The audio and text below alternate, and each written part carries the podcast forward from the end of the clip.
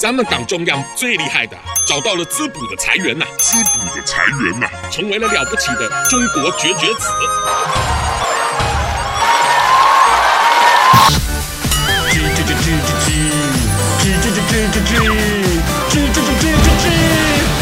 我是粉红心了。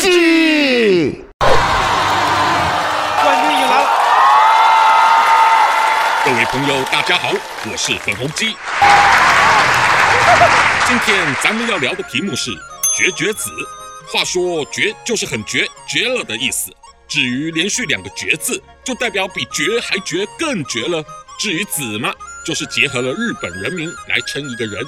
所以，若对于习思想遍地开花的伟大主席，咱们称他习习子，呃岂不更让人崇拜？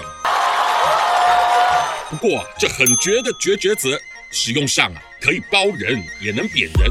观看你念的情绪或前后文意怎么使了，像是对于毒害香港的《苹果日报》，咱们党中央不但解决了，还以迅雷的速度将立场新闻也给歼灭。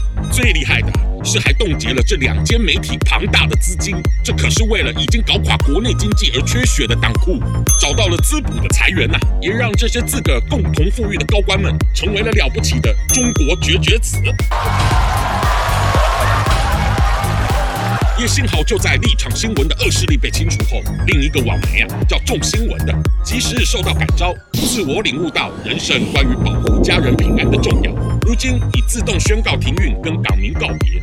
这个成就啊，凸显了咱们香港特首对于辖区新闻自由的贡献，肯定能荣获北京当局赐予“临阵绝绝子”的最高肯定。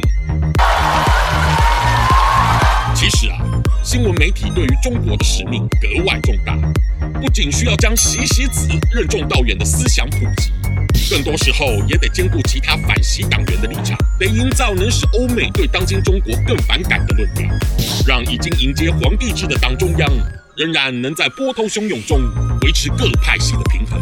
而这其中最煞费苦心，就非环球绝绝子莫属啦。至于欧美，还要求我们释放被捕的媒体人，我倒是建议这些多事的老外，还是先担心各自家里的疫情吧。毕竟他们可不像我们能做到当初武汉、今日西安大义灭亲的说封城就封城，直接放弃解决人民生存问题。尤其现在当西安人民领物资时，先说感谢政府才领得到食粮啊！可见咱们党中央难道不该获得世人对其有无限绝绝子的赞叹吗？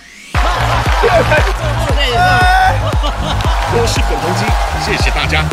喜欢我粉红心机的话，快按下订阅并开启小铃铛，每次更新就让你看懂小粉红。